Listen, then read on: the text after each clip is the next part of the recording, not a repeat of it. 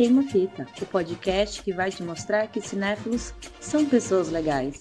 Com Naomi Oliveira, Lucas Lopes, Carol Figueiredo e Matheus Frota. Sejam muito bem-vindos ao Queima Fita. Eu sou a Carol Figueiredo e eu estou aqui com os meus parceiros de sempre, Lucas Lopes e Naomi Oliveira. E sempre bom estar aqui com vocês.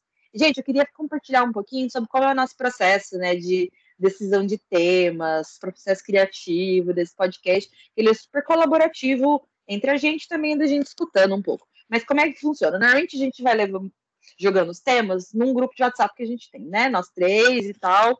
É, e também antes depois das gravações. E um dia a gente estava falando sobre um filme que a Naomi ela achava mais ou menos no início. Só que hoje em dia parece que o filme cresceu dentro dela e hoje ela idolatra o filme. E assim, é estranho, pode parecer estranho, né? Uma mudança repentina de personalidade, né? Sei lá, a Naomi é fragmentada, será? Não sei. Mas isso é mais comum do que a gente imagina. Porque existem filmes que, de fato, quando eles são lançados, eles são um super sucesso, eles conversam com a realidade, conversam com um conjunto de valores da época, só que aí eles vão, né? As coisas vão mudando e eles vão ficando, pera, acho que esse filme não é tão legal assim. E vice-versa, filmes que são super flopados, que ninguém tem, todo mundo fala nada a ver, mas que eles vão melhorando, vão sendo aceitos, viram clássicos cult, é, e por aí vai. Então, a nossa percepção sobre os filmes, nós, como seres né, metamorfoses ambulantes, a gente também vai mudando a nossa percepção sobre o filme. Então, o episódio de hoje é, chama Vinho ou Vinagre. Porque a gente vai falar de filmes que, com o tempo, viraram vinho, ou seja, envelheceram bem, ganharam aquele sabor, aquele aroma especial, ou que viraram vinagre, ou seja, apodreceram. Apodreceram, azedaram, a gente não quer nunca mais botar esse negócio aí para dentro. Tem um filme eu acho que ele, para mim, ele só melhora, eu vou começar com, com drogas leves, tá? Que não vai causar muita polêmica, eu imagino, assim. Não sei entre a gente, mas acho que entre os. Porque é bem unanimidade esse filme, assim. Eu não conheço ninguém que já falou mal desse filme, mas eu vou falar dele porque eu, eu assisti ele de novo recentemente, né? Que foi é, o primeiro filme da trilogia do Poderoso Chefão. É, o The Godfather, né? E assim, é um filme muito antigo. Gente, é muito antigo. Você assiste, você vê a tela craquelada, assim, de tão velho que o filme é. E, né, você vê que, tipo, porra, o cinema evoluiu muito desde então. Só que como é que esse filme continua tão bom? Um roteiro tão, assim, e é um filme longo, maçante. Tentaram replicar a fórmula dele diversas vezes com um monte de filme aí de mafioso, né, o irlandês que o diga e não conseguiram, porque assim, nenhum filme foi feito em tamanha perfeição. Tem gente que fala que os filmes seguintes são melhores, eu prefiro o primeiro, sim, porque eu acho que foi não sei, é muito é muito intenso e você fica muito é, envolto naquela história e você fala assim, gente, esse cara é um criminoso, mas ele podia ser o meu pai, sabe? Umas coisas assim. E o Marlon Brando, gente, ele é é, é, um ator assim excepcional demais. E fora que tem ali também o Alpatino, super jovenzinho, que eu achei, eu achava ele lindo, lindo, maravilhoso. Ele tá muito é muito interessante ver a transformação do personagem que foi muito bem construído. Então, para mim, Poderoso Chefão, por mais que seja um filme velho e que atenda todos os estereótipos da época, ele não conseguiu se estragar. Pelo contrário, para mim ele tá cada dia mais arraigado no meu coração como um filme clássico. Cara, e aí. Eu não, eu não, vi o Poderoso Chefão porque não faz muito meu estilo. Mas aí já tá na minha lista de filmes porque o Poderoso Chefão ele criou e inventou a estética de história de máfia. Né? Se você pegar até hoje o 365 dias da Netflix, que é uma bomba, gente. Olha lá, nossa, ele foi lá no petróleo. Nossa Ainda imita. Se você pegar o máximo, que é aquele gostosão, ele tem, ele tem jeitos de imitar o, o, o, protagonista do Poderoso Chefão. É muito ruim, é muito bosta, mas ainda é uma prova de que ainda hoje a estética de Poderoso Chefão, o estilo, ainda se estende no cinema. Então é, eu, eu reconheço eu reconheço o valor do Poderoso Chefão, mas não vi. desculpa. É, eu também tenho um probleminha com história de máfia, tá? E tem violência, né? Vocês sabem que eu tenho um problema muito sério com filme de violência. Mas meu irmão insiste muito, né? Que eu assista, é o filme preferido dele, então ele está ouvindo aqui, provavelmente está falando, tá vendo?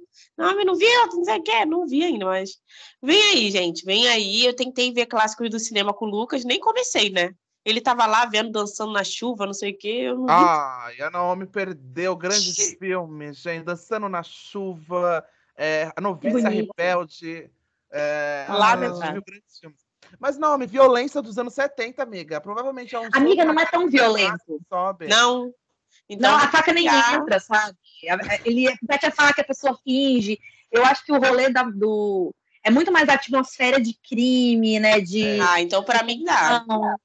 Eu acho que você vai gostar, juro. Assim, separa algumas horas do seu dia, faz, eu sei lá. na temporada de, algumas de horas, porque Poderosa Chefão é três horas. Juro, eu, eu juro que você não vai se arrepender. Amém. Mas, seguindo o carro, né? Eu acho que até foi o filme né, que a Carol citou. É um filme que, para mim, eu, eu não costumo ver filmes de novo. Acho que eu não vou ver também esse filme novamente. Mas, com o tempo, ele foi ficando muito bom. Há um, acho que um ano, dois anos atrás, eu fui ver toda a filmografia do Paul Thomas Anderson, né? Todo mundo sabe que ele é um dos meus diretores preferidos. E aí foi, era o último filme dele até então, né? Poderia ter parado lá, né? Não, não precisava ter continuado. É, que foi o Trama Fantasma, que também é o último filme do Daniel Day-Lewis, que se aposentou, né? Segundo ele, ele se aposentou. E aí eu vi o filme e achei o filme bom. Falei, pô, esse filme é bom. Mas, com o tempo, o filme fica muito bom. Eu fico lembrando algumas cenas. O filme, assim, em resumo, filme do Paul Thomas Anderson não tem uma história, né? Assim, né? Para se contar. Ele vai acontecendo as coisas mas é um costureiro, né, um estilista, que é extremamente chato, chato, um cara chato, um mala, que é o Daniel Day-Lewis, e aí ele tem o costume de escolher, né, uma musa que, que fica com ele durante um tempo, depois ele tira a pessoa da vida dele. Ele tem uma pessoa tipo a Cidália, do, do Travessia, assim, que fica com ele, uma governanta chata também, duas pessoas chata. E aí mostra a história deles de encantamento com uma moça, e só que a moça acontece algumas coisas aí que ele só fica, só acha graça nela, só fica próximo dela quando ele está no momento de fragilidade, que aí eu não vou contar o que, que é. Então, fez pensar sobre várias coisas, sabe? Sobre relacionamentos, sobre poderes dentro do relacionamento, sobre várias coisas. O filme é muito bom. Com o tempo, ele vai tornando outros significados. Eu acho que eu vou até rever. Mas esse é um filme que realmente virou um vinho, assim, raro, porque subiu até no meu conceito. Provavelmente está ali no meu top 3, Paul Thomas Anderson, e era tipo meu penúltimo. Era meu antepenúltimo, né? No final tava jogada de risco e vice inerente. Agora tem um belíssimo. O Tutti Frutti, eu esqueci o nome, o último filme dele, que tá lá também nas Tutti Frutti! Meu Deus. É, mas aí, na época, não tinha lançado o Tutti Frutti Pizza, mas para mim agora está no top 3. É Magnólia, Sangue Negro e é, A Trama Fantasma. Amo esse filme. Vocês assistiram? O Lucas não sei ainda, né? Porque eu ainda estou doutrinando ele no, no Paul não Thomas vi, Anderson. É, não vi Trama Fantasma, é, mas vi Paul Thomas Anderson. É, Magnólia é muito bom. Mas eu tenho um, um, um, um, negócio com o mestre. Eu acho que o mestre melhora a cada ano, sabe? Também é outro que melhora muito. Nesse é, eleições, verdade. Mestre, gata. É um filme que, se você botar numa igreja evangélica pra galera assistir, todo mundo sai de lá quebrando tudo. Se rebelando. Porque, gente, é um filme. É um filme que você sai se rebelando contra o sistema. É muito bom, eu gosto. É, o Trama Fantasma eu assisti na época da indicação, né? Porque não faz tanto tempo. É, é, é dessa história recente nossa de de maratona de Oscar é bem. É, não faz muito tempo, acho que faz 2017. Acho que foi exato, no ano do então, Whiplash. É, isso, exato, né? Então. É, e eu lembro que eu assisti e que eu falei. Recebeu as indicações que merecia, obviamente, né? Mas passou muito é, despercebido na, na, premiação, o que é uma pena, porque é, é, é isso que você falou, é um filme excelente em qualidade, em roteiro, em direção, em atuação. Só que é, é muito pouco Oscar bait, né? E é o que é uma pena. É, talvez, se a gente parasse para pensar, talvez seria mais é, reconhecido em outros anos. É uma, uma hipótese que eu levo, tivesse. É, talvez tipo no ano do Nomadland. No Super. ano do Nomadland. E a mais cabeça. O filme que lançou com o Nomadland teria ganhado. Até Olha, os foram indicados. Mas que isso? mas assim, eu acho que pouco mais. Que agressividade! Eu acho que o Paul Thomas Anderson é isso, assim. Até eu acho que o mais popzinho dele é Magnolia. É, a Licorice é. Pizza, se você pegar pra ver, não tem nem dublado no Brasil, entendeu? Então acho que é isso os filmes dele. É esse, é, passam meio despercebido, mas tá guardado no nosso coração. Eu amo muito. É, ele, ele vai ganhando esse significado com o tempo, os filmes do Paul Thomas Anderson. Pra mim, vira vinho, sempre, mas Trama Fantasma, assim, me pegou demais. Eu me pego é. muito pensando nesse filme. Assim. Eu assisti... Cara, Daniel Day-Lewis não tem muito erro, né? Eu não, eu não acho que ele fez filme ruim na vida. Eu tenho essa impressão. Deve ter alguns, sempre tem, mas hum. ele é perfeito. Pode, pode ficar aí o questionamento para as próximas. Vamos e o que, que virou vinho para você, Lucas? Cara, é um filme que. Crepúsculo não, por favor, tá? Muito obrigado. Proibido. Eu ia colocar Crepúsculo, mas eu não vou colocar porque a gente já falou muito de Crepúsculo nos episódios. Mas, gente, eu gosto, tá? Só queria até deixar claro aqui. Mas o filme que eu trouxe sempre foi muito bom. E, e, e inclusive é recordista de, de, de Oscar aí, tá? É, eu, Lucas, nunca gostei quando eu era criança. Na verdade, eu tinha medo por, por um personagem aí que eu já vou citar qual que é. E aí, depois dos 18 anos, eu fui assistir e falei, meu Deus, eu tô vivendo a partir de hoje. Antes disso, eu era um ser humano qualquer. Depois que eu vi O Senhor dos Anéis, a minha vida mudou. E é isso, assim. É, eu sou a Universal. não, assim, eu não gostava do Senhor dos Anéis porque eu tinha medo do Smeagol. Teve uma vez que tava. Nossa, eu também teria medo. Tava passando de madrugada no SBT, todo mundo em casa dormindo, eu tinha sete anos. Aí eu vi o Smeagol, uma cena que o Smeagol finge que tá. faz o, o, o Frodo acreditar que o amigo dele tava comendo toda a comida. Gata, quando eu vi o Smeagol, meu olho arregalou e eu desliguei a TV imediatamente. Eu tinha muito medo. Eu tenho Hoje, pesadelo. Eu tenho, eu tenho pesadelo daquela cena dele mordendo peixe cru. Pesadelo. eu amo. Hoje em dia eu amo o Smeagol. O Smeagol é tudo. Ele que movimenta a história do Senhor dos Anéis. Mas assim, é, com o tempo o Senhor dos Anéis só melhora, só melhora. Se for comparar até com a série que lançou hoje na Amazon, a gente mostra o quanto o Peter Jackson fez falta na série e o quanto ele cria a estética de mundo fantasioso, que vários filmes beberam da fonte depois. É, Harry Potter, Game of Thrones bebeu muito da fonte do Senhor dos Anéis. É, é, ele é um precursor de, da fantasia nerd, nerdzona mesmo, assim. Eu sei que tem Star Wars muito antes, mas o, o, o, o, Tolkien, ele é o pai dessa fantasia que a gente conhece hoje. E é por isso que eu sou tão apaixonado pelo Senhor dos Anéis. Eu amo e só melhora. Cada ano que eu vejo vai melhorando cada vez mais. É, eu, eu, costumo falar que, tipo, você tem um filme que tá passando na TV e eu vou sentar para assistir é a Sociedade do Anel. Eu tenho uma. Assim, muita gente tem, tem várias opiniões, né, sobre qual é o melhor da trilogia e tal. Mas eu acho que é por isso, assim, quando eu assisti Cidade do Anel, eu era muito criança a primeira vez. E aquilo foi muito fantástico para mim, não sabia o que era aquilo. E eu fui assistir Cidade do Anel antes de ler todos os livros, né? Antes de ler a trilogia, antes de ler o Hobbit e tal.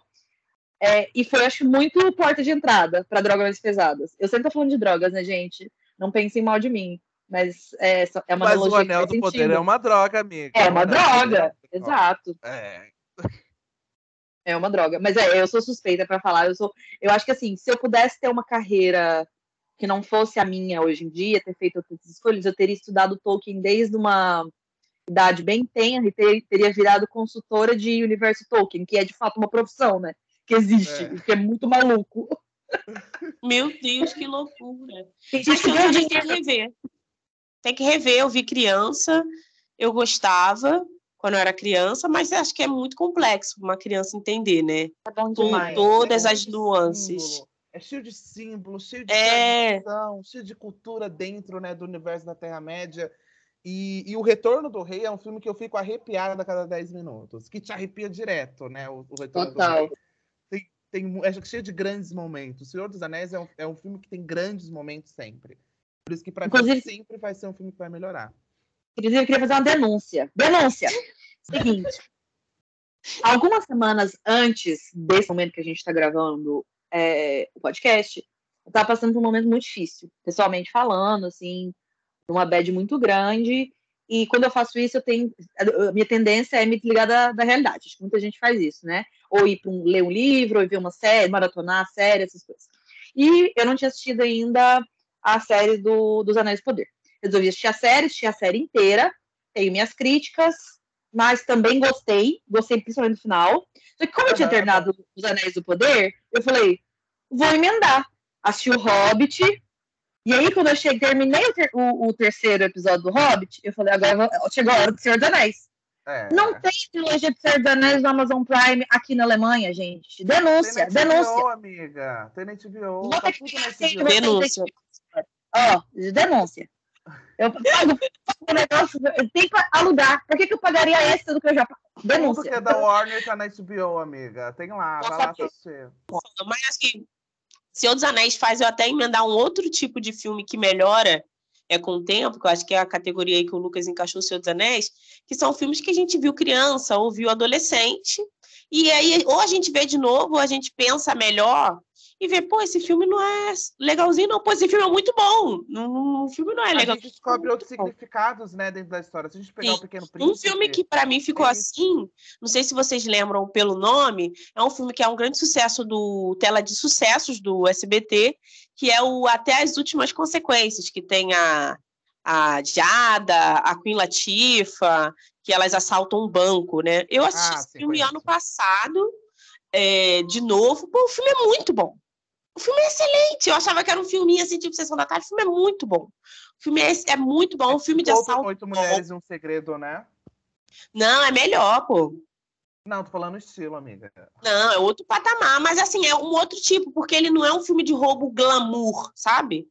É um. Tem até críticas sociais muito pertinentes. É um filme muito legal. Que eu achava que era um filme bananada, mas não, o filme é, é um clássico. Lá fora, né, ele é um clássico do, do cinema negro, vamos dizer assim. Mas aqui no Brasil ficou muito nesse. Ele não tem, esse, não tem essa grife que outros filmes também têm, mas eu acho que deveria. É um filme que, para mim, virou um vinho assim, raro. A trilha sonora é boa, atuações são boas, reviravolta é muito bom.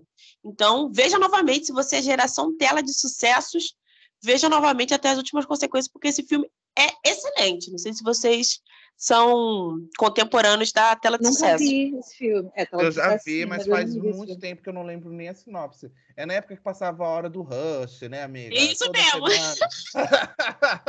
passava um filme de Harry Potter numa semana, na outra hora do Rush. Inclusive, fica aí a dica, a gente fazer é, um especial filmes do Jack Chan. É. Eu gosto. Hora do Rush é, pra mim é tipo, é elite. Você tá falando da da Elite. Você põe, você põe a Queen Latifah num filme melhora, gente. Pode ser eu também acho. E os filmes dela, Crepúsculo todos viraram vinho. Todos viraram vinho. Todos os filmes lá do Telecine Pipoca, do Gatonete, que eu via, tudo pra mim é vinho agora. É vinho, caríssimo. Queen Latifah é é a nova Up Coupe. É. Só que não quer. O Salão do Barulho. Quem nunca viu o Salão do Barulho, gente? Muito bom. Rabearia total. Esses aí também, para mim, ganham um novo significado. É um humor que aí a gente vai falar, né, de comédia mais pra frente, em outros episódios, mas é um tipo de humor que eu não consegui identificar. Assim, eu só falava, gente, eu só acho graça de filme brasileiro. E aí, depois que eu comecei a ver crise, eu percebi, eu só acho graça em filme brasileiro e em filmes de elenco negro. Porque você acha graça de coisas do, do seu cotidiano. Eu comecei a fazer essa, essa relação. Então, para mim, filme da Ice Cube, respeito, também passava na SBT, é uma obra-prima da comédia norte-americana. Barbearia Total é, pô, sensacional. Eu queria ser uma pessoa, uma, aquela bonitona do Barbie, gostaria de ser ela. Então, hum. também é outro que virou um belíssimo vinho. Então, o meu filme que eu vou falar, o segundo, que eu gosto, que eu acho que eu tenho gostado cada vez mais, e é, ele é muito interessante, porque ele não é considerado um filme super antigo. Mas é, ao mesmo tempo. Gente, esse filme tem. Ele é de 2009. Vocês consideram o filme de 2009 filme antigo já? Não, não, porque eu tenho 20 sim, anos, sim, não é? Não, sim. não é antigo, não. Foi. o 2009 o mundo era outro mundo, gente. Vocês não concordam comigo? Não, é. Não tinha Instagram, cara. Não tinha Instagram. E que filme é esse? Bastardos Inglórios. E por que, que eu acho que ele tá cada dia melhor? A cada dia eu vejo mais. Eu sei que muita gente não gosta de Tarantino, eu sei que as pessoas torcem o nariz, mas primeiro, foi a primeira, o primeiro grande reconhecimento do Tarantino né, no mundo do cinema, assim, de. Eu acho que é anterior ao Django, não é? Eu não tô lembrando agora. É, Mas enfim. É sim, é, é anterior, é anterior. É anterior. Então, eu acho que foi, inclusive, o que abriu abriu o Tarantino mais para esse mundo do mainstream. Assim, a grife, tipo, é, a grife Tarantino. É, ele entrou nesse mundo e tal. O, ganhou o Oscar lá com o cara que faz o Hans Landa. E é um filme que, assim, infelizmente, a gente tem citado ele cada vez mais para fazer grandes paralelos com o que acontece no mundo hoje, né? Que parece que as pessoas esquecem, e aí uma das melhores maneiras de lembrar é ver o que está registrado ali sobre como as coisas são e tal. E ele tem a parte de humor, né? Um humor um pouco mais ácido, que é característico do, do, do, do Tarantino, mas ele também tem uma parte de, tipo, reflexão violenta, que eu chamo, assim, que é do tipo, ah, seu filho da puta, você não quer entender o que tá rolando? Não, olha aqui, ó, da sua cara. Então, eu acho que, assim, eu não consigo assistir e ficar incomodada com o filme, de falar, hum, não pegou bem isso aqui. Eu acho que ele. Mas é, é, é muito sobre a minha personalidade, não sei se vocês concordam. O que, vocês acham sobre Bastardos e Glórias? Tá melhorando ou tá piorando? Ah, eu sou apaixonada, assim. Eu antes não era muito fã do, do Tarantino porque eu achava ele muito bang bang. Mas chega um momento da sua vida que você quer ver isso, que você quer ver o sangue caindo na sua cara, saindo da TV e vindo na sua cara. E Bastardos em Glória é um filme que te dá muita satisfação, pelo menos para mim. Eu sei que é meio uhum. triste falar. eu sei que é meio pesado falar isso, mas é uma delícia ver nazista sendo morto no filme. É muito bom, é, é muito legal. Mas é censurado. Ele tentando se justificar, o Lucas tentando se justificar ainda. Não, por nada. Eu sei que é um filme, mas assim, é muito gostoso. Você vê, você fala, caramba, é isso! É isso! É, isso. é um filme muito bom é, é, te, te dá uns, uns, uns, choques, assim, por, aquela cena de abertura, por exemplo, é muito agoniante, assim, você fica tenso. É, eu parei nela só, eu é. parei nela. Assim, toda vez que passar, eu falei, cara, eu não vou aguentar esse filme, não. É muito tenso, mas depois o filme vai melhorando muito, assim, vai crescendo muito o filme. E muito o final bom. é um. É, é, é, tipo, era uma é apoteótico, é um né? Alternativo. É alternativo, mas é um final incrível, assim. Poderia ter acontecido assim que eu ia adorar. Eu não, filme que, eu, que para todo mundo tem essa impressão. Eu nunca vi por causa de violência, né, gente? Vocês já sabem. Passava muito no Telecine Pipoca uma época. É, e aí eu via o início, eu falava, cara, não vou aguentar. Eu achava bacana, mas falei, pô, não vou aguentar. Eu fiquei tampando o olho uma grande parte da, da primeira cena. Mas aí só por isso. Mas, tipo, meu irmão é um dos grandes fãs desse filme. Assim, ele quase prega, porque ele ama. E todo mundo que, que é. eu conheço é, é extremamente fã, cada vez fala melhor. E eu vejo muita gente falando isso mesmo. Nos últimos tempos, como esse filme virou um negócio ainda melhor, porque ele já era muito bem considerado, mas a galera tá. Ele, ele parecia menos necessário quando foi lançado. É. E aí se provou muito necessário nos dias de hoje. Infelizmente. É, né? é bem, acho que a Naomi, né, tem a cena do taco de beisebol, que é tudo pra mim, eu adoro. E a Naomi Nossa. ia ficar desesperada se ela Desesperada. eu, eu gosto da cena do cinema, mas enfim. Ah, é tudo! É, é, Lucas, e o seu último filme, Vinho? Cara, eu queria não sei saber. se vocês já viram, mas é, é, depois, desse, depois que eu revi esse filme, quando eu era criança, eu achava meio, uh, meio bizarro. É, mas hoje em dia eu falo, caramba, que legal! Eu não sou muito fã de filme de fantoche, que é a direção do Jim Henson. Esse cara, ele trouxe os fantoches para Hollywood, sabe? Ele criou os Muppets, ele criou Vila Sésamo, então ele traz o, o conceito. O Louro José? Não, não criou o Louro ah, José. Então, mas... Meu respeito. Ele inspirou o José, talvez. Inspirou, é. O conceito. Xaropinho. Porsche, ele. De quem? Xaropinho. eu, eu já chorei pra minha mãe pedindo xaropinho de Dia das Crianças. Ai, já chorei. Que merda. Meu Deus do céu. Mas ele traz, traz o contexto de fantoche. É, é, eu gosto muito. É um filme que tem o David Bowie, gente. Pelo amor de Deus. Labirinto, alguém já viu? Cara, eu já vi filmes bizarros, assim, sempre quando tem lista de filmes assim bizarros, colocam Cara, esse. É um filme que quando eu via quando eu era criança eu tinha muito medo, porque tinha uns fantoches muito bizarros. no filme. É pra dar medo mesmo. É um filme que melhora muito. É uma fantasia extremamente bizarra, extremamente nada a ver. É, tem cenas muito nada a ver, mas é um filme muito bem feito pra época. É um musical com David Bowie. David Bowie é, é só ele que canta. É um musical, mas é só o David Bowie que canta. Mas é, mas é um filme bom, assim. É um filme que, que, quando eu vejo com o tempo, só melhora. É muito legal. Eu gosto bastante. Alguém aqui já viu o Labirinto, gente? A magia do tempo, né? Trazendo pro Brasil. Parecendo o narrador do SBT. A magia do tempo. Cara, eu já ouvi falar desse filme é, de lista de fracasso, né? Porque o filme foi um fracasso de bilheteria. E uhum. eu tô tentando até aqui, tô até aqui olhando, mas eu sei que tem alguma história relacionada ao meu glorioso ídolo Michael Jackson esse filme. Eu não, agora eu não peguei, mas eu acho que ele ia fazer uma coisa assim. Ele tinha comprado a história, alguma coisa. Tem uma ligação com essas é, coisas, né? Michael Jackson tem filmes horríveis, né? No, no catálogo, né? O Moonwalk é horrível. Então não me assustaria se é, ele. É, bizarro, é extremamente bizarra a história. A história de uma menina super rebelde que amaldiçoa o irmão dela mais novo, né? Falando assim: tomara que os anões venham te sequestrem. E aí o, o irmão dela é sequestrado.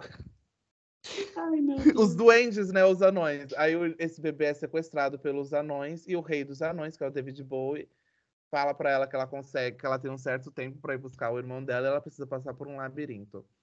Assim, Era isso é... mesmo, eu abri aqui, ó. Michael Jackson interpretaria Jared, o rei dos doentes. É, o David Bowie foi o backup, tadinho. Mas ele, eu não veria outro, outro ator ali no lugar do David Bowie, assim, por exemplo. Porque tá Mas muito vocais, Michael combina muito, combina muito com a persona artística do David Bowie esse filme, né? É, Sim, é tipo. É muito gótico. É, e é psicodélico, assim, né? Do, é um, um outro estilo que é diferente do que o Michael entrega, assim. É, Com certeza. Eu o Michael Jackson nesse personagem. Eu acho que o David Bowie foi a, escolha, a segunda escolha e é a melhor escolha para esse filme, porque ficou, é a cara do David Bowie esse filme. é bem indie, né? Ele é bem indie, assim. Só ele, é, ele é filme B total. Total. Eu tô até surpresa com a indicação, porque normalmente é o tipo de, é o tipo de indicação que eu faço aqui. É, é, vale que né? Que é a rainha do filme de droga, que ela fez lá o Requiem para um Sonho também. Vamos lá, segunda parte agora, vamos. O que dá nome a esse podcast é Queima Fita, né? Então estamos aqui sempre para trazer uma crítica construtiva, nem sempre construtiva, mas sempre crítica. Então, falar de filmes que virou vinagre. E aí eu fico até, às vezes, sentida, porque em algum momento no universo eu indiquei esse filme para alguém. Eu falei que esse filme era bom. E hoje, para mim, o filme não é. E isso me deixa muito triste, assim. Eu vou começar com um filme brasileiro. Eu falo que raramente eu vejo filme brasileiro ruim, assim. Eu gosto muito de cinema nacional, mas é um filme que eu vi, eu não era criança, eu devia ter, sei lá, uns 20 anos, 22, 20 e poucos anos. E quando eu assisti, eu achei o filme sensacional. Achei plot twist bacana, tem uma trilha sonora meio diferentona, assim, para época. Acho que o filme é de 2010, por aí tinha a Terry Second que eu adorava, né? Terry Second Super pop, assim. E aí, na época, eu estava indicando o filme pro Instagram, e eu falei, pô, filme com plot twist, eu vou rever esse filme, porque eu não me lembro muito bem. Eu quase não aguentei ver o filme até o final. O filme é péssimo. O filme tem uma história, assim, que sai do nada para lugar nenhum. Nada é mais que um cara mimado rico querendo fazer justiça social do nada. O filme é horrível, assim, o filme é péssimo. Qual filme é, menina? Pelo amor de Deus, preocupado. Filhos. Não sei se vocês já assistiram. Com a Alessandra Negrini Dois Coelhos. É um filme que até compraram esse roteiro no, no, no americano para fazer uma outra versão. Mas, assim, o plot político dele é um lixo. É muito ruim. O filme é vazio. Não diz nada. Tô parecendo a Isabela Boscov falando Casa, Casa Gucci. Mas esse aí, gente, esse realmente, para mim, é o marco do vinagre, porque eu achava o filme maravilhoso. Eu fui ver o filme de novo e o filme é horrível. Não sei se alguém já assistiu. Eu, eu nunca ouvi falar desse filme na minha vida. Amiga, Dois Coelhos, nunca vou falar. Mas foi pop Eu não conheço. que lançou, porque ele é todo. Ele, ele quer. É um filme brasileiro que quer ser um filme americano. É 2012, até olhei aqui, é de 2012, mas tipo, assista para poder criticar. Eu acho que se ele fosse lançado hoje, iam cair dentro dele falando mal, assim. Porque ele quer falar de corrupção. Ih, é, fala tudo e não fala nada. É, Muito eu conheço. ruim. E é estranho porque filme brasileiro só melhora, né, geralmente, pra gente que mora aqui. Eu Mas que esse- falar do Paió, você acredita? Eu falei, não é possível que ela vai falar do Paió. Não, Paió eu amo, tô super na expectativa pro Paió 2. Eu quase fui lá nas filmagens para aparecer de penetra atrás, mas não deu tempo. Mas não, dois coelhos, gente. Não sei se vocês já viram. Gostaria de conversar sobre quem já viu, porque é um lixo. Eu achei que você ia falar de democracia em vertigem. Brinks. Ah, eu gosto, poxa. Ai, meu Deus do céu. Eu acho muito ruim. Assim, saiu correndo, né? é necessário, mas assim, Para emendar já um outro, e aí a gente conversa, mas esse, assim, talvez tenha uma história triste por trás. É, mais uma vez, falando no Michael Jackson, né? Quando ele morreu, o que, que a gente tinha para se agarrar, né? No filme que iria lançar sobre o show que ele não conseguiu fazer, que é o This Is It. E aí eu comprei para estreia, eu vi esse filme no, no cinema cinco vezes. É, depois eu vi em casa, comprei o DVD, e era a última, assim, era a última coisa do Michael Jackson que a gente tinha para se agarrar. E eu ficava muito emocionada e tudo, mas aí depois o tempo foi passando, a gente descobriu que o Michael Jackson foi assassinado, né, pelo médico dele. E todo aquele filme pareceu uma farsa muito grande, assim. É um show que ia acontecer daqui a 15 dias e não tinha nada pronto. Parecia que eles sabiam que o Michael Jackson não ia fazer o show. E aí, aquele filme, para mim, hoje, eu vejo, eu fico muito triste porque foi o Michael Jackson morreu porque ele estava querendo fazer um show pra gente, pros fãs. Se ele não tivesse se submetido àquilo, ele não teria morrido. É, várias coisas. Para mim, ver o Desisite hoje é muito doloroso. Então, para mim, o filme virou um vinagre mesmo. Não consigo ver, não consigo nem ouvir mais as músicas é, da versão do Desisite, porque para mim virou algo muito doloroso. Então, para mim, eu trago esse exemplo de vinagre, de como o bastidor de um filme que você conhece faz o filme ficar muito ruim. Para mim, aquele filme não faz mais sentido. Era um filme que eu amava, que era muito. Eu via todo Natal, momentos especiais eu botava Zizite, mas para mim não dá. Então, não sei se vocês têm também exemplos aí de filmes com mensagens políticas errôneas, como é o dos Coelhos, e também de bastidores aí que deu merda, né? Que é o caso do Zizite. Ô, menina, não chora, não. Tá chorando. Eu não. é, que chora, né? Fala uma colher. né? Não vi. É, é- é documentário, né, esse filme? É tipo, é tipo um documentário.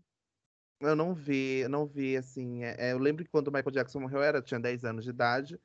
E todo mundo virou fã do nada, né, do Michael Jackson, depois que ele morreu. E eu lembro que eu comprei um DVD pirata com vários clipes dele. é, é, era tudo, gente. Falei, olha que tudo. E eu me, me senti o fã do Michael Jackson. Mas não vi o filme, não, ou, não, então. E também não vou ver, né? Porque já que você tá falando. não- Vê não, não vê não. Vê os do Spike Lee, que isso sim é o Michael Jackson de verdade. Você viu, Carol? O Desisite eu vi na época, eu, eu, eu gostava muito, a minha, meus pais gostavam muito de Michael Jackson. O meu pai chora até hoje de escutar é, Ben, que é aquela música, porque é o filme favorito da infância dele, ele chorava criança, e até hoje ele Mostra pra ele a versão a capela, lançou tem três anos, é lindo. Ele vai Nossa, chorar é- muito. Ele, então, meu pai gostava muito, assim, sempre gostou muito.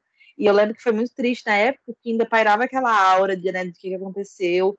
E cada dia que a gente descobre mais a história, né, se aprofunda e vê toda a questão do tipo da exploração da mídia, como, como rolou, a gente fica cada dia mais. É uma das histórias mais tristes, eu acho, assim, da música, é a dele, com certeza. E esse filme faz parte dessa história macabra, né? Eu lembro de assistir na época, eu assisti tipo uma vez só, porque tava ali no cinema, né? Saiu no cinema e tudo mais. É aquele show do Staples Center, não é? Eu acho que é, foi muito pesado. Eu lembro que passou na Globo depois também, coisa assim. Pra Eu mim, a única coisa boa que ficou é o piti que o Michael Jackson dá com o tecladista, porque não toca do jeito que ele queria. Tipo, ele fica quase 20 minutos do filme, não é isso. Não, não tá bom. Então, toda vez que eu penso em perfeccionismo, eu penso no Michael Jackson pentelho, no cara que não está tocando a introdução do, do Make Me Feel direito. É, é boa essa parte, é engraçada. O nome, mas você foi uma das pessoas que conspirou falando que ele ainda estava vivo, amigo? Não, não, eu sempre soube que ele morreu, mas aí ele eu, eu defendo que ele foi assassinado pela gravadora. Arrasou. Bom, é, é, filme meu, assim, é um filme que eu acho que a Carol talvez goste, porque é um trashzão, assim, mas pra época foi um blockbuster, assim. Envolve Brendan Fraser, que eu sempre fui muito fã. E aí...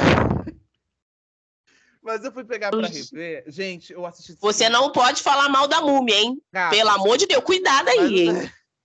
Olha Quando aí. Eu era criança, eu era apaixonado pelo terceiro, que tem o Jet Li como vilão, a tumba do Imperador Dragão. Eu fui ver recentemente e falei, meu Deus do céu, que bosta é essa, assim? É muito ruim, assim. é muito estranho. É, é, é, As cenas de ação são muito sem sentido, são muito nada a ver. Mas quando eu era criança, eu via todo dia. Esse terceiro filme era muito bom, era muito cheio de tensão, cheio de romance. Hoje ficou bizarro, assim. É, é, é, é ficou muito nada a ver. Mas a Múmia 3 não é o Retorno do Rei, que aparece o Escorpião é Rei? O segundo. Esse é, é o segundo. O terceiro é o que o Jet é uma múmia chinesa, né? É o Jet Isso. É, mas assim, é, é, é interessante a sinopse, porque a gente nunca pensou sobre múmias é, de outras culturas que não seja a egípcia, né? Mas, é, sei lá, hoje eu fui, esses dias eu fui ver, eu falei, mano, que ruim isso. Que, que e foi um que mudaram a atriz, né? Já não é mais a Rachel Weisz. É, é... Era uma, isso acha que perdeu, perdeu muita né? coisa. Uh, uh, o Brandon Fraser parece que envelheceu dois anos e a mulher dele 47 anos, né, coitada?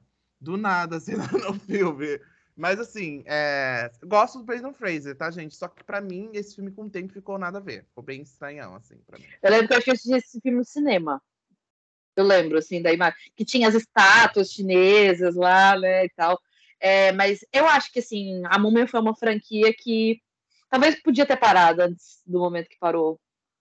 Assim, talvez tenha perdido a mão mesmo. Porque o primeiro filme é sensacional, assim, eu tenho frases. É um clássico do cinema, assim, é uma coisa que ninguém nunca vai conseguir chegar nesse nível. Da Múmia 1. E não vamos citar nem o do Tom Cruise, né, gata? Eu nem fui ver, porque eu achei um desrespeito. E eu é. adoro Tom Cruise, é um desrespeito à múmia. Uma curiosidade da Múmia 3 aí é que eu não consegui separar. Para mim, a múmia é tudo um grande múmia, sabe? Eu não consigo separar os, os filmes. Que a moça lá do Tudo em Todo Lugar ao mesmo tempo tá no Múmia 3. É verdade, ela, é uma, ela arrasa, né? Uma guerreira, né? Que o marido morreu e foi enterrado embaixo da muralha. É verdade. Gente, é curiosidades. Curiosidades. Entra nessa categoria de crítica social, mas de uma maneira um pouco diferente, que era mais uma crítica histórica, assim, né? Que é um filme histórico.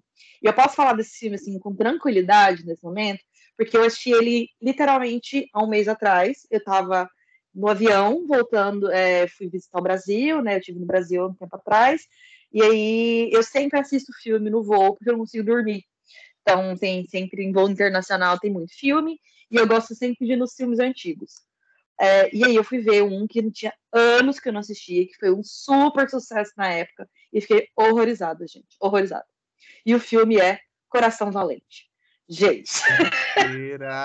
gente, gente, eu, eu, eu ia derretendo. Eu derretendo na cadeira, assim, ó. Derretendo. Porque, assim, esse filme é errado em tantos sentidos. E porque, não sei se vocês sabem, né, que, que a história é, é sobre a história de opressão que a Escócia sofreu durante o Império Inglês, quando é, eles né, tinham os lords escoceses, que eles eram submetidos, alguns tinham lealdade ao rei, mas o povo mesmo sofria muito é, com opressão, né? E aí começou um movimento de rebeldia, que, assim, depois de muitos anos, muitas batalhas sangrentas, veio trazer a independência da Escócia, mas é, e é, nesse caso é um, é um pedaço muito curto, né? Quem assistiu Outlander aí sabe o que eu tô falando, né? Inclusive, amo Outlander. É, mas é um, é, um, é um outro período, acho que ele é até anterior ao de Outlander, e conta a história de um, um dos rebeldes que liderou as tropas e que assustou pela prime primeira vez de maneira significativa os ingleses. E esse cara, ele é interpretado pelo Mel Gibson. E o Mel Gibson, talvez seja uma das pessoas que eu mais despreze no cinema mundial. Assim, eu tenho um, um problema um sério com ele. O que não faz, faz ele um mau ator, não é que eu acho ele um mau ator, ele só acha ele um ser humano desprezível, o que é diferente. É, mas nesse filme, eu fiquei muito incomodada. Primeiro, que o Mel Gibson ele não é escocês, né? Ele é australiano, para quem não sabe. Então, ele fez um dos sotaques mais porcos que eu já escutei, e assim, eu como eu assisto muito Outlander, como eu tenho amigos escoceses, eu achei isso, tipo, um puta. Nível já de Picon de sotaque? Isso, daí para pior. Então, assim, eu achei desrespeitoso. E eu acho que também eles fizeram. É, eles inseriram um tipo de humor que pra mim não tem graça. Eles tentaram fazer umas tiradinhas engraçadas, do tipo assim, tem uma fra um momento que fala assim, ah, você, você lavou sua bunda hoje porque ela vai ser beijada. Tipo, eu não acho isso engraçado, sabe? E é, é, o tipo de piada que tem o tempo todo, eles mostrando a bunda no, no meio de uma batalha, sabe? Pra mim não faz sentido nenhum. E aí tem essa. Ai, coração valente, bravura, é, coragem, luta. Mas para mim, do tipo, não me comoveu, honestamente. Eu acho que na época era mais comovente. O discurso, a, a qualidade dos, dos diálogos para mim é baixíssima. Enfim, envelheceu mal demais, gente. Eu não sei se vocês viram esse filme já, se já viram recentemente. É tortura, assim. Deixa, se, se vocês viram e gostaram, não façam isso com vocês mesmos. Sim, deixa a memória boa lá e deixa esse filme no passado, porque eu acho que tem coisa muito melhor que saiu depois, contando a mesma história. Contando a mesma história. Não sei. Vocês já viram Coração Valente, gente? Ah, eu já vi, faz muitos anos. Meu padrasto, ele é... põe Coração Valente, assim, eles meu padrasto e minha mãe amam Coração Valente. Minha mãe é uma fã de Outlander. Inclusive, ela está assistindo nesse momento que a gente está gravando, reassistindo a série lá no quarto dela. Então, assim. É, eu já assisti duas vezes Outlander. Assisti duas vezes, eu sou muito fã. Mas eu não, não curto, eu acho muito esculhambação a série, acho muito sexo gratuito. Mas, assim, é o Mel Gibson, gente, eu acho ele um bom ator, assim, não, nunca tive problema em relação a ele. Mas Coração Valente eu tenho memórias boas, eu acho um bom filme medieval. Se eu, talvez acho que vale eu dar uma olhada de novo, mas assim, não, não via desse, por esse lado assim, igual você, não. Olha, eu, eu não me lembro muito bem do filme, acho que eu tenho até rever, mas eu já ouvi pessoas falando sobre isso. E para mim também bateu o Mel Gibson, assim, bateu para mim essa questão do Mel Gibson. Ele é um ser humano desprezível. É, tem um filme dele que eu gosto, gosto, né? Não sei, também é outro, que é o Até o Último Homem. É, eu gostei muito desse filme, mas sim, você, os filmes do Mel Gibson ele tem uma, um envolvimento total, né? No, no filme. Então, vou, é, me incomoda eu falar que eu gosto de uma coisa que veio da mente de um ser humano como o Mel Gibson. Então, é para mim é outro também que tudo dele para mim vinagrou, porque é complicado, né? E o Coração Valente já ouvi essas críticas, é, e, e, eu vi sobre vários filmes, né? O Coração Valente, Dança com Lobos, é, O Último Samurai, que traz também essa história aí do branco salvador, de certa forma, né? É isso. De, de um salvador que não é do local e, e, e, essa história que não é correta, não é uma abordagem que eu acho correta. Então, eu. E é muito triste, que é um filme que você gosta, e quando você vê o filme tem coisas graves, você fala, meu Deus, eu já fui esse ser humano. E aí gente, eu entrei em parafuso, assim, em alguns filmes, mas eu sou totalmente contra o Mel Gibson. Totalmente contra, 100% contra o Mel Gibson. É, e detalhe não tô, que... Não tô sabendo. Tem alguma polêmica em volta dele? Eu não tô sabendo. Ele é extremamente antissemita, assim, no nível explícito. É, na época das gravações da Paixão de Cristo, ele quase foi preso por causa dos comentários. Ele é extremamente racista. Então, é, é sim, eu acho que nem, nem dê um Google aí, gente, galera, que acho que não vale a pena nem trazer os detalhes do, da desprezibilidade do ser. Ah, e sobre o filme Coração Valente, detalhe, o Mel Gibson é o diretor desse filme. Então ele se é. auto-escalou para fazer um papel que ele não representa. Ah, Lucas, você tem mais algum filme que você acha que vinagrou aí na vida? Eu tenho, é mais um filme da minha infância que eu era muito fã, vi muitas vezes, traz Nicole Kidman no elenco, inclusive ela é o melhor do filme. ela é o melhor do filme. Talvez era um papel que não combinasse muito com ela, porque é, ela acabou deixando a personagem é, muito diferente da personagem do livro, que é a Bússola de Ouro. Vocês já viram a Bússola de Ouro de 2007? Assim, na Ai, época eu era apaixonado, assim, mas o filme foi ganhando um, um, um aspecto meio bosta com o tempo que a única coisa boa que tinha no filme era mesmo a Nicole Kidman, é, com aquele cabelo loiro dourado dela, né? Agredindo um macaco no filme. Eu acho que. Eu acho que é isso a única No chão, boa. Jorge filme. Fernando, né? O macaco pintou, né? Ah, Deu Jorge outra perspectiva, né? Mas assim, é, é, a- inclusive, se você gostava da história da Bússola de Ouro e não recebeu continuação, tem a série no HBO que é, é His Dark Ma- Ma- Materials, que é a mesma história, tá, gente? Só tá mais fiel ao livro do que o filme. Mas é isso, assim, a Bússola de Ouro é um filme que eu era apaixonado e com o tempo foi ficando meio bosta. Não sei se pra vocês. Eu, eu assisti no cinema, eu lembro que eu gostei, porque era bem nessa, na onda, né, da fantasia, das adaptações. Tinha um filme bonito, assim, de ver na época. Eu, eu tenho algumas cenas da vida que me traumatizaram, né? Eu tava lá falando da... é, tem cena, sei lá, em Matrix, me traumatizaram, a cena do, do Smeagol comendo peixe, me traumatizaram. E tem uma cena nesse filme que me traumatizou, que é o- a briga do urso polar, ele dando o, o soco na boca do, da mandíbula do urso polar, Ah, Essa sim. extremamente traumatizada. É, né? Passa mal, né? Com esse Isabel filme. passou longe de se ela assistisse esse filme, ela ia desmaiar, gata. Esse Porque filme é só crueldade animal, do início ao fim. Mas assim, eu lembro que eu falei, ah, legalzinho, mas assim, nunca me. Acho que é porque eu nunca li os livros, nunca fui muito ligada ao universo, é, nunca teci grandes críticas. Mas assim, não mudou minha vida. É assim, eu acho que a cena da, da, da Nicole Kidman dando um tapaço na, na, na cara do macaco, coitado, eu acho que foi mais pra evidenciar que ela era vilã do filme, sabe? Preciso mostrar que eu sou ruim, vou dar um murro na cara do macaco pra mostrar que eu sou uma pessoa horrível. Mas eu acho que foi meio gratuito. Gente, eu tinha uma assim, dúvida muito é, grande sobre eu- esse filme abrir aqui. É o, é o Daniel Craig mesmo. Eu falei, esse filme tem um ator que eu gosto muito, não tô lembrando quem é. O O próprio elenco é Craig. filme, o elenco é bem bom. O elenco é Daniel bom, Craig foi- jovem, né? Por mim, ele tinha nascido promessa, velho. foi uma promessa para substituir Harry Potter, porque tava, tava, é, ia, ia ser depois dos filmes de Harry Potter, né? Foi 2007, mas Harry Potter estava quase chegando no seu fim. Aí falou assim: ah, vamos fazer uma coisa nova para substituir. Não deu certo, não passou do primeiro, acabou sendo cancelado. Mas fica aí para posteridade. Quem quiser ver aí, dá uma olhadinha. Tá aí para assistir. Bússola de ouro. É sobre isso, né? É sobre a bússola de ouro. Que só queria trazer uma categoria que aí eu fui chamada a essa reflexão no canal Refúgio Cult, que eu vi, é um vídeo até muito engraçado. Eu, quando era criança, eu assistia muito os filmes da Xuxa, é, os filmes do Didi. Eu gostava, ah, né? Assim. Os filmes da Xuxa eu gosto bastante. Os da Angélica eu também gostava. Aquele que ela tá na televisão. Nossa, adoro esse filme. É, mas, filmes do Didi, tem um filme do Didi que é muito grave. É, que o nome do filme do Didi é Didi Quer Ser Criança.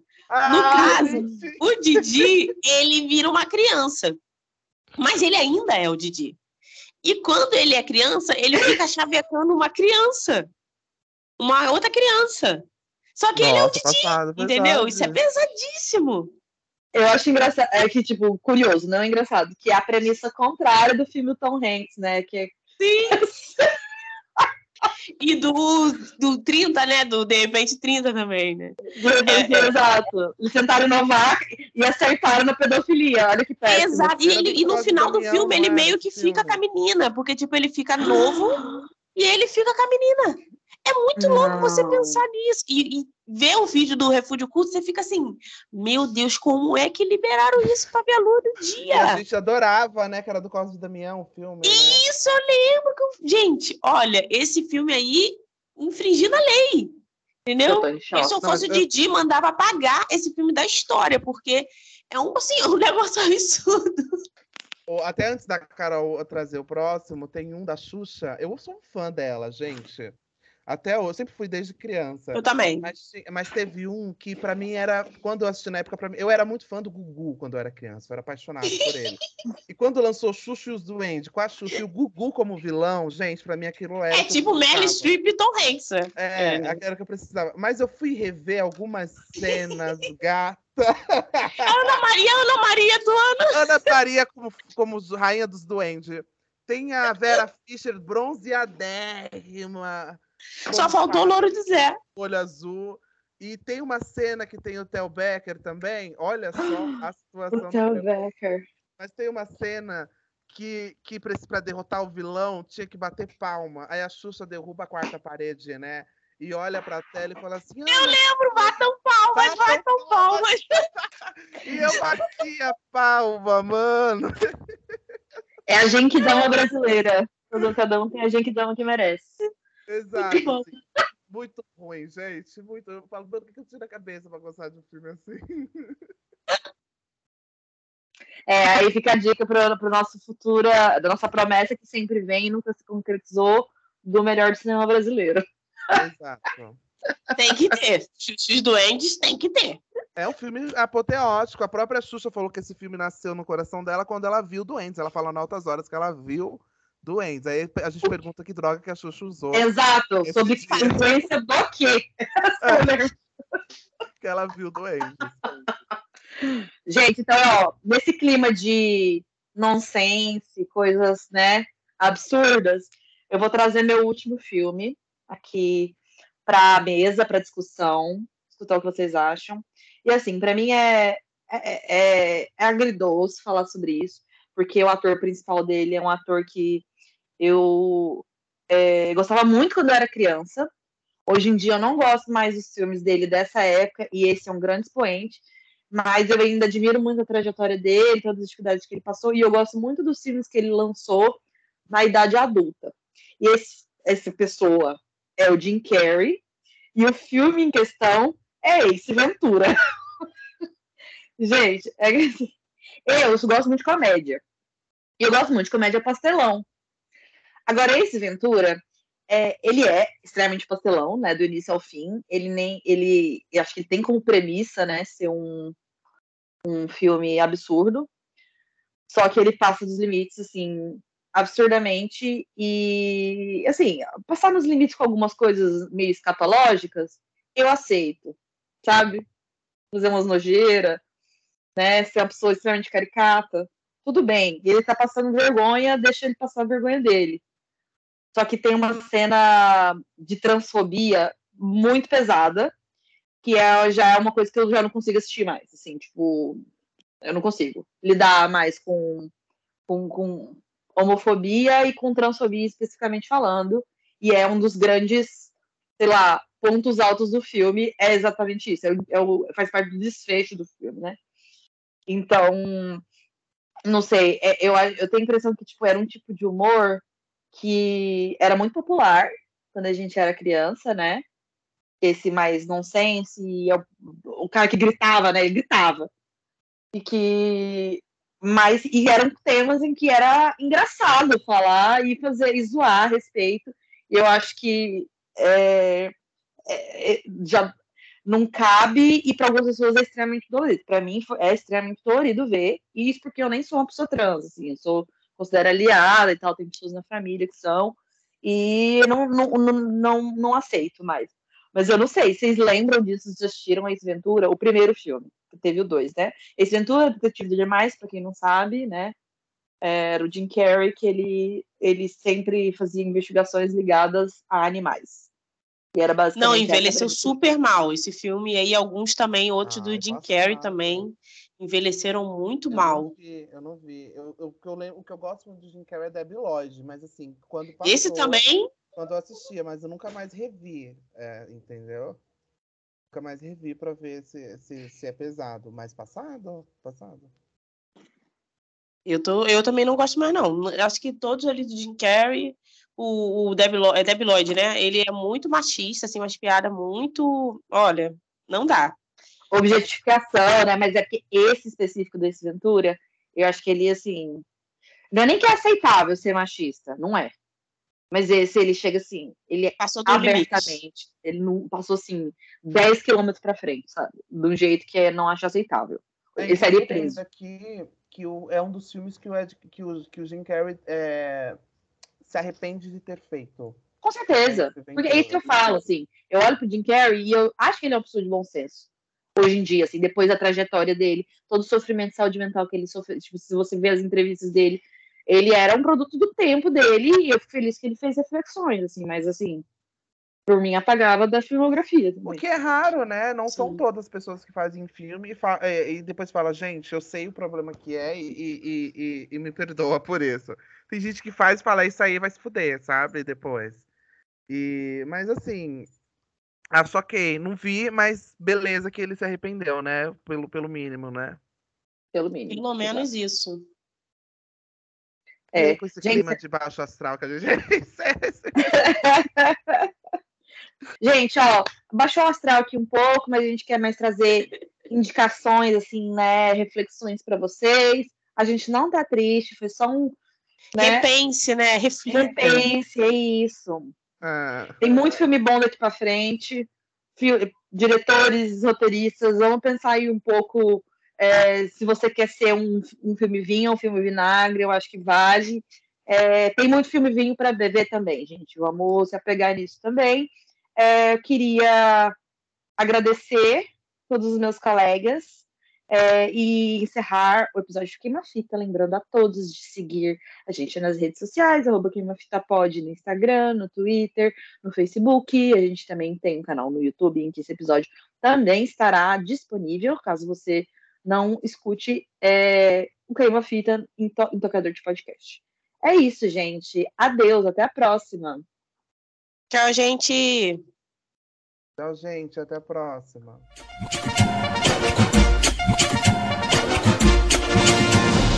Yeah.